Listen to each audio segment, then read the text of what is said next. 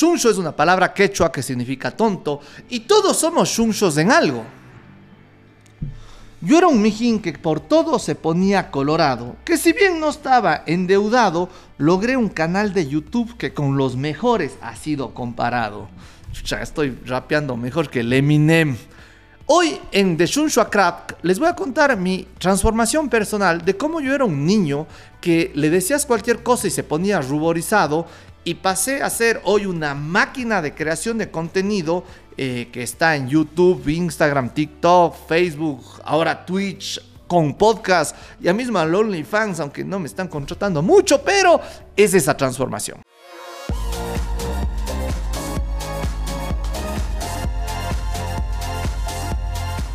El cerebro tiene distintas ondas cerebrales, alfa, beta, gamma, delta, y cuando somos niños de los 0 a los 6 años, nuestro cerebro está en onda beta, me parece, y en esa onda beta como que absorbemos todo como esponjas, pero no nos acordamos luego, y nuestro cerebro como no es las ondas alfa, que son así, ta, ta, ta, ta, ta, ta, rapidísimas, tampoco es que procesa muy rápido.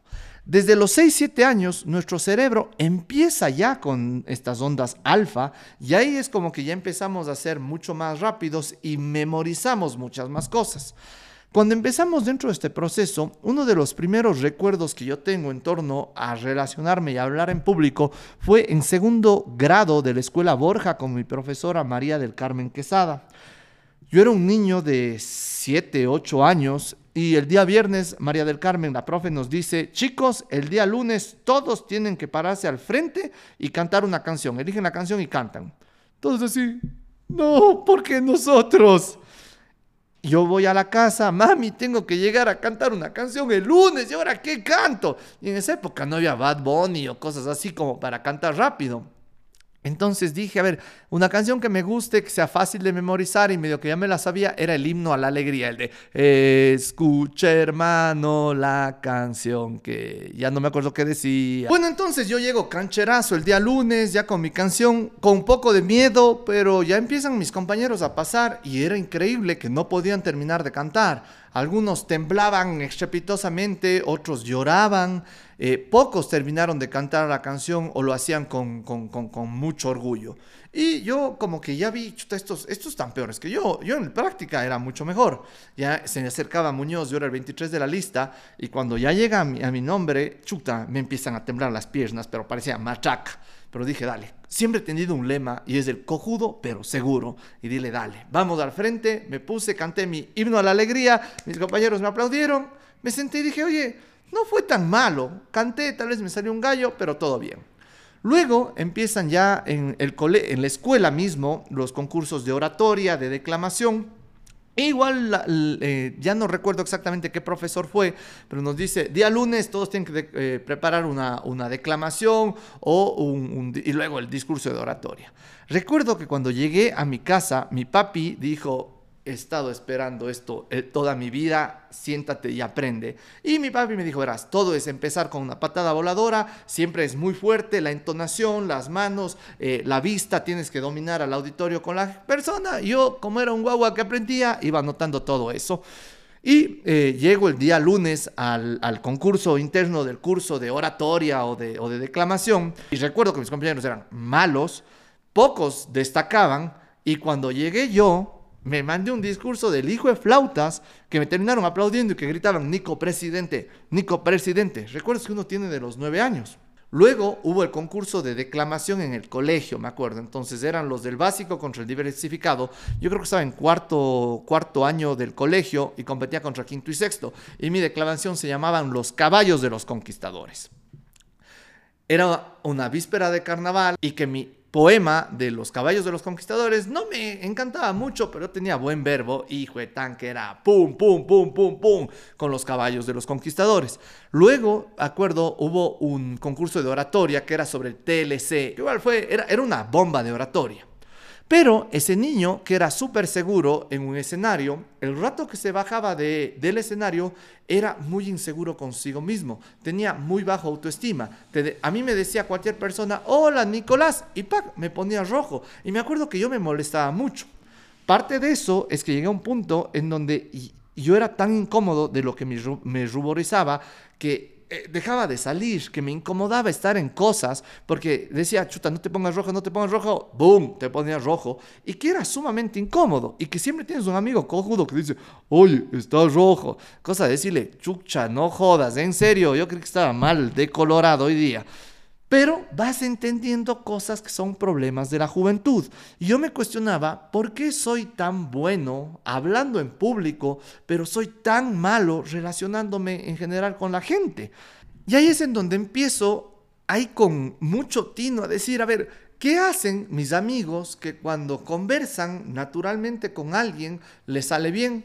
Como que yo ya tenía el ejemplo de mi papi y que él lo tomó de mi tío Ricardo y mi tío Javier, que fueron políticos y alcaldes de Cuenca, y como que todo lo que vivió mi papi, él me transmitió. Entonces yo sabía en una tarima, en un escenario, qué hacer, pero no sabía qué hacer con una chica, no sabía qué hacer en las jornadas deportivas, cuando estaba en una jorga, no sabía qué hacer. Entonces esa inseguridad me causó e, ese rubor que normalmente tenía.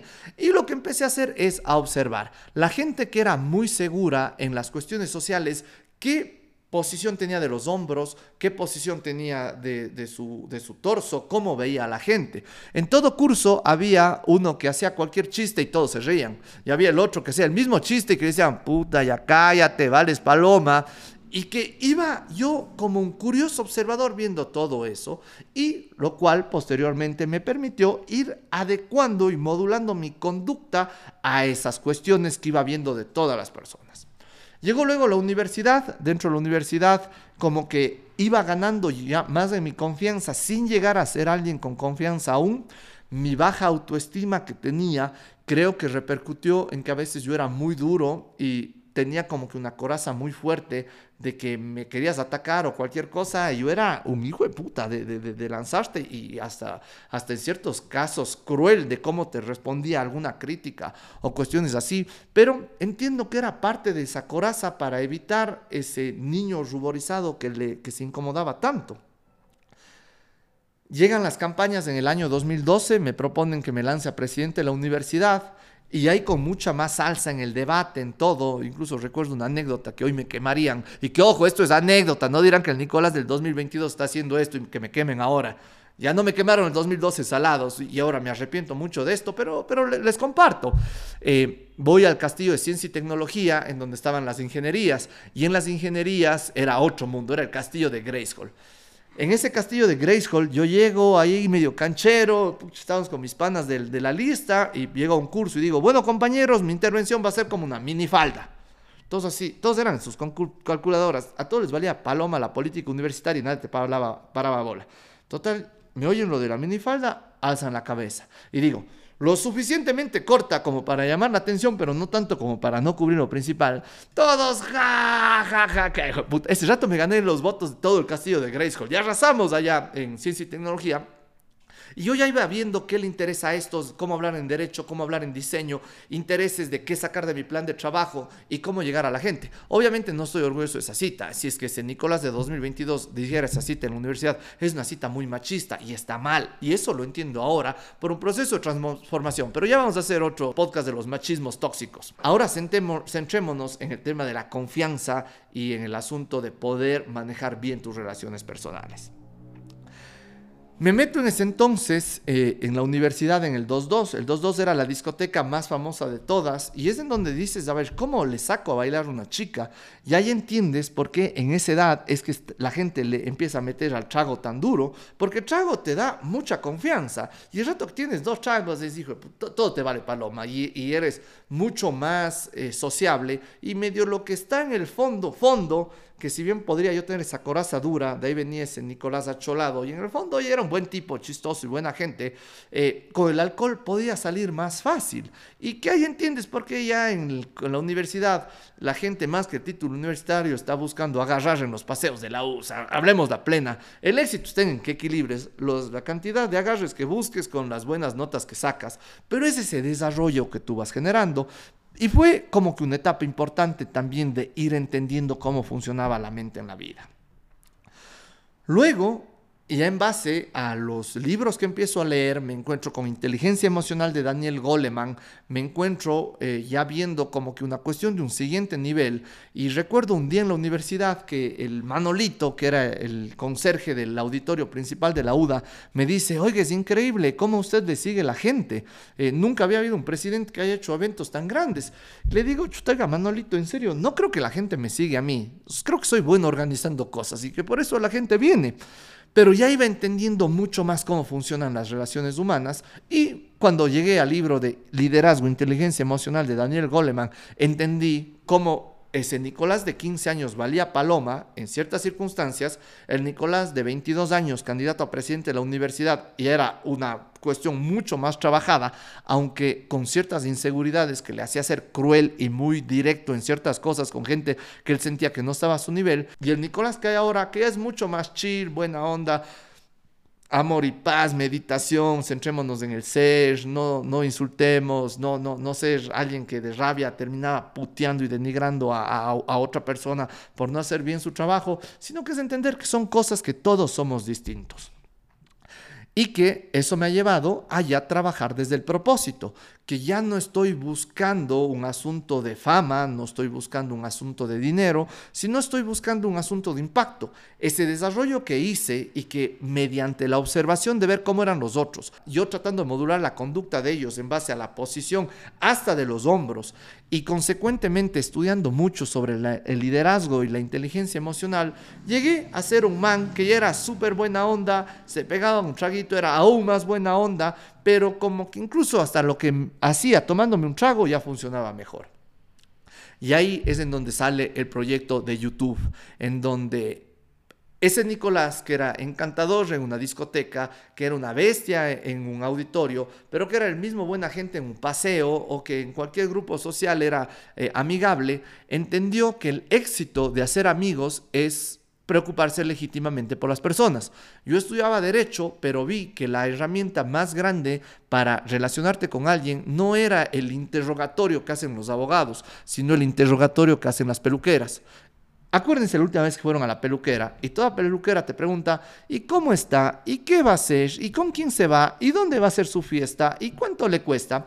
Todo es qué, cómo, cuándo, dónde. ¿Qué, cómo, cuándo, dónde? El qué, cómo, cuándo, dónde fue lo que me sirvió enormemente para interesarme legítimamente por la gente y como la gente veía que yo me intereso legítimamente por ellos, la mayoría respondía igual y ya perdí todo ese miedo al rumor, tenía mucho más confianza y cerré ese círculo. Siempre lo que nos interesa en este podcast es generar lecciones. Y la lección de autoestima que la gente normalmente dice, pero ya ponte duro, ámate a ti mismo, eh, ya, ya macho, mijo, macho es muy fácil decirlo, pero aquí yo quería relatarles todo mi proceso que empezó con el tema de ver cómo es la gente segura, de replicar sus conductas y de entender ciertos patrones de cómo yo podía mejorar mis circunstancias para cambiar mis resultados. En, dentro de esto, la mejor herramienta que les podemos señalar es el libro Liderazgo, Inteligencia Emocional de Daniel Goleman y que la siguiente vez que vayan a una peluquería, estén súper pilas en torno a cómo la peluquera les pregunta y que ustedes se vuelvan peluqueras con la gente, que se interesen legítimamente por las personas. Se nota cuando alguien, cuando alguien está legítimamente interesado por nosotros y son cosas sumamente buenas. Como eh, Yapa, les sugiero estudiar el método Silva, que habla sobre los estados de, la mente, sobre las ondas cerebrales, de cómo hackear nuestro cerebro, de cómo, por ejemplo, a mí me sirvió mucho para las meditaciones, de cómo relajar mi mente y mi cuerpo en, en tres segundos, que son cursos que los pueden encontrar en Mind Valley, que es una empresa que da cursos de muchas cosas y ahí encontrarán el método Silva que les sirve tanto para meditación como para relajación. Si tú quieres saber más profundamente libros en donde cuento yo con toda confianza huevadas que me han pasado, que hoy ya tengo tanto autoestima y tengo tanta fuerza que no tengo ningún reparo de contarte que yo era un verga a los 15 años. Un verga en el sentido de lo que normalmente te venden de machito tóxico. A la larga siempre fui un, buen niño, muy bien educado, con issues como tienes todos y que aún tengo y que voy superando, pero es parte de un proceso. Si tú quieres tener más cercanía en torno a eso, tenemos coachings una vez al mes y adicionalmente todo lo que voy leyendo, voy haciendo resúmenes todas las semanas para que vayas generando una mejor versión de ti. En mi canal de YouTube tenemos ya una comunidad en donde tú puedes unirte y que no te cuesta mil dólares mensuales, ni 100 dólares mensuales, ni 50 dólares mensuales. Anda, ve y aprovecha esa oferta en mi canal Nicolás R. Muñoz y metámonos en algo que trabaje en tu siguiente nivel. Y así entendamos que todos somos shunshos y no está mal ser un shunsho. El problema es cuando ese shunsho está con un ego grande y con una conciencia baja, que lo que tenemos que trabajar es en ese equilibrio. Cuando te pregunten quién eres, en realidad la respuesta es muy compleja y respondemos desde el ego. El ego te dice que soy un emprendedor ecuatoriano, que le encanta la guata y que quiere cambiar a su país. Pero en, el, en la conciencia, en realidad soy un ser de amor pero eso casi nadie responde. Lo que busco con este podcast es equilibrar ese ego con la conciencia y que en el Ecuador y en Latinoamérica, elevando nuestra conciencia social, dejemos de meternos en guerras, en corrupción y en huevadas, sino que empecemos a impactar positivamente desde el amor.